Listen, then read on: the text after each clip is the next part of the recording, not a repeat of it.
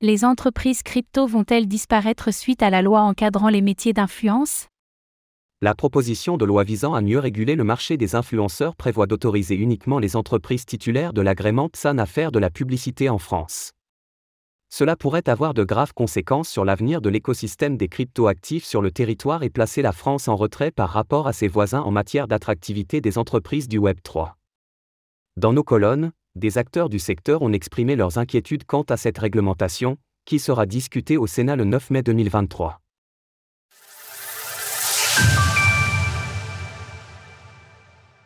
Une loi dangereuse pour l'industrie des crypto-monnaies en France.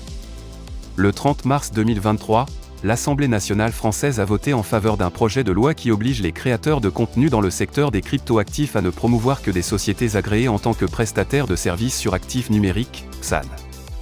Cependant, à l'heure actuelle, l'autorité des marchés financiers, AMF, ne peut pas délivrer l'agrément PSAN aux sociétés impliquées dans les activités de cryptoactifs en raison de l'impossibilité pour ces dernières de souscrire une assurance de responsabilité professionnelle. Condition obligatoire pour obtenir l'agrément. Aujourd'hui, environ 70 sociétés sont enregistrées en tant que PSAN, et les titulaires de ce statut, plus simple à obtenir que l'agrément, sont habilités à communiquer sur leurs produits et services. Cette interdiction de publicité ou de contenu sponsorisé via des influenceurs pourrait avoir de graves conséquences sur l'avenir de l'écosystème des cryptoactifs en France. En effet, cette décision risque de renforcer l'opacité et l'incompréhension autour des cryptoactifs et de rendre difficile le développement des entreprises sur le territoire, qui peineront à trouver une base d'utilisateurs. Aujourd'hui, ceux qui produisent des contenus pédagogiques sur les crypto-monnaies partagent gratuitement leur savoir, mais parviennent à vivre de leur activité grâce à des partenariats avec des entreprises du secteur. Interdire cela reviendrait à réduire très fortement l'accès à des informations de qualité pour les internautes. Il est indéniable qu'en l'état actuel des choses, cette proposition de loi placerait la France en retrait par rapport à d'autres pays en termes d'adoption du Web 3. Suite à son acceptation par l'Assemblée nationale, cette proposition de loi fait l'objet d'une discussion au Sénat en séance publique du 2 au 9 mai et éventuellement le 10 mai 2023 il est intéressant de noter que certains amendements allant dans le bon sens ont été déposés hier, le 2 mai 2023, que vous pouvez retrouver ici. Afin de mieux comprendre les impacts que cette loi pourrait avoir sur les entreprises du secteur des cryptoactifs, nous avons interrogé plusieurs acteurs concernés.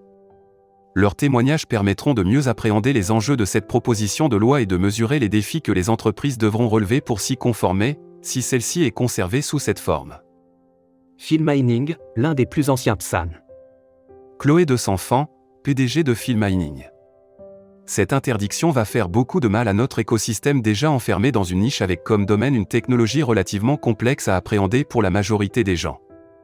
Les médias spécialisés sont de vrais partenaires, des piliers importants pour nous, mais surtout pour la démocratisation et l'adoption des cryptoactifs en général. Pour nous, acteurs enregistrés PSAN, la possibilité de communiquer par leur biais est un canal très important pour promouvoir nos services. Cette dure sentence risque vraiment de mettre en péril l'activité de nombreux professionnels de notre secteur. Pour notre part, nous avons régulièrement recours aux services d'influenceurs et de médias spécialisés français pour faire la promotion de nos services. Il va être très compliqué désormais de communiquer, si même nos partenaires historiques et qualifiés sur notre domaine ne peuvent plus le faire. Nous nous étions permis de penser, lors de l'échange avec Grégory Raymond et les députés Arthur Delaporte et Stéphane Vogetta du 28 mars 2023, qu'il était possible de trouver un juste milieu, mais la décision a été prise très, trop rapidement après cette discussion qui nous paraissait pourtant constructive et présageait un aménagement de la décision d'une manière plus modérée. Très déçus de cette finalité, nous avons l'impression de faire un pas en avant, trois pas en arrière.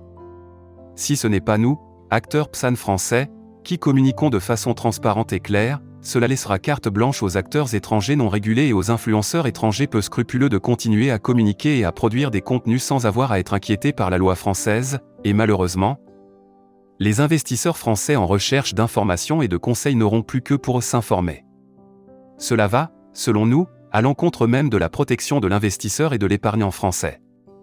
Il serait sage de réaménager cette décision pour éviter à notre écosystème de sombrer dans l'obscurité, les médias spécialisés sont nos porte-paroles, le travail remarquable de la grande majorité des influenceurs français est relégué au même niveau que certains peu scrupuleux qui propagent des escroqueries et cela est fort regrettable. Nous avons le sentiment d'avoir affaire à une interdiction prise à la va-vite, du même ordre que celle que l'on pourrait imaginer d'interdire l'utilisation de véhicules pour stopper les accidents routiers. Dire que la communication d'influenceurs sera possible uniquement pour les PSAN agréés est soit un gros manque de connaissance de notre écosystème, soit une façon de nous narguer publiquement.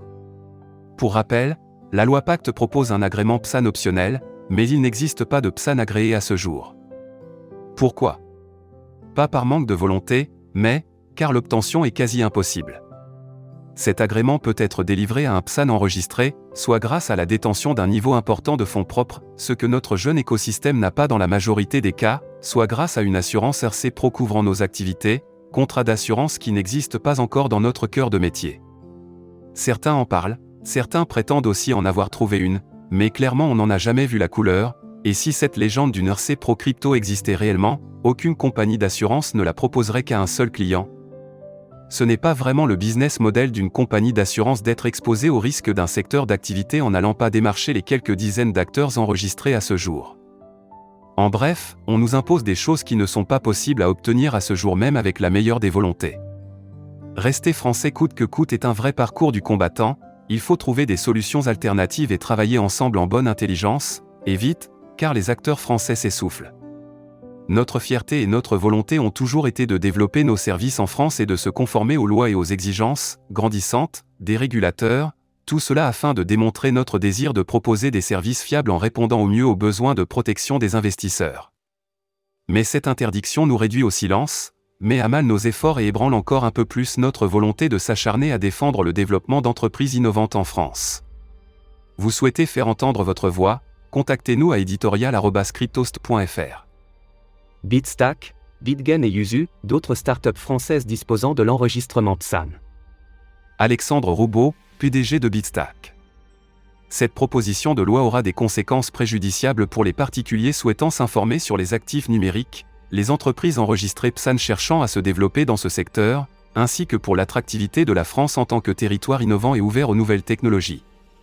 Clément Cœurdeuil, PDG de Yuzu l'interdiction de la promotion des cryptoactifs par les influenceurs, sans distinction pour les créateurs de contenu honnêtes, risque de freiner l'innovation et le développement de projets tels que Yuzu en France. Cela portera également directement atteinte au projet de positionnement de la France en tant que hub crypto en Europe. Nous soutenons les recommandations de Dadan pour permettre aux prestataires de services sur actifs numériques enregistrés de réaliser des promotions sur leurs produits et services, préservant ainsi la croissance et la compétitivité de l'écosystème crypto français. Hugo Lavigne, PDG de Bitgen. Chez Bitgen, nous pensons que les influenceurs et créateurs de contenu jouent un rôle essentiel dans la sensibilisation et l'éducation du grand public. Ils permettent aux utilisateurs d'éviter les pièges et de mieux comprendre les risques et les avantages liés au secteur des cryptos. Par le vote de la loi ce 30 mars dernier, qui limiterait l'accès à ces canaux de communication, le développement et la visibilité de Bitgen pourraient être sérieusement entravés malgré nos efforts. En effet, nous avons consacré plus d'un an et demi de travail et investi des dizaines de milliers d'euros pour nous conformer aux exigences techniques et juridiques de l'AMF afin d'obtenir notre enregistrement PSAN. Cela témoigne de notre engagement envers la transparence et la sécurité des consommateurs. Cette décision réduirait grandement notre capacité à atteindre de nouveaux clients et nuirait à notre compétitivité face aux acteurs internationaux qui ne sont pas soumis aux mêmes restrictions. Nous avons conscience que certains influenceurs en profitent pour vendre des arnaques, mais des solutions alternatives pourraient être envisagées, telles que des certifications ou l'obligation de passer par une formation spécifique, qui garantirait ainsi la qualité et la fiabilité des contenus partagés. Nous soutenons pleinement les recommandations de l'ADAN et espérons que les décideurs politiques prendront en compte les conséquences potentielles de cette loi. Un cadre réglementaire adapté est primordial pour permettre aux entreprises comme Bitgen de prospérer et de contribuer à l'innovation et à la croissance économique du secteur des cryptoactifs en France. Bitstamp et Young Platform, des entreprises étrangères titulaires du PSAN. Chez Cryptost, nous estimons que si cette loi est promulguée en l'état, les entreprises étrangères seront fortement dissuadées de s'installer en France et les startups auront moins d'incitation à débuter leur activité dans le pays. Voici les points de vue de Bitstamp et Young Platform, deux entreprises étrangères titulaires de l'enregistrement PSAN. Jean-Baptiste Graftio, PDG de Bitstamp.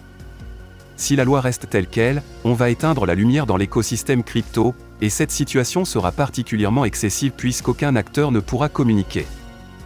Cette loi va mettre à mal tout le travail qualitatif effectué ces dernières années par les autorités financières et l'ensemble du marché, et la France pourrait ainsi perdre son avantage compétitif face aux autres pays européens. Ambroise Hélène, Country Manager de Young Platform. Du point de vue de l'AMF et la CPR, le PSAN permettait de s'assurer des bonnes pratiques des acteurs du secteur, en contrepartie d'un accès libéré au marché français via publicité et influence. La loi sur les influenceurs démonétise 50% de cette promesse, et remet en cause l'intérêt même de s'enregistrer en France à deux ans de l'entrée en application du règlement MICA, laissant le champ libre à d'autres FTX de prospérer en toute impunité en France, sans possibilité d'agir. D'un autre côté, cette loi ne distingue pas, pour le marché de la crypto, les créateurs de contenu consciencieux de ceux mal intentionnés. Quand on sait comment s'informent les nouvelles générations, museler les bons éléments ne semble pas être la bonne stratégie.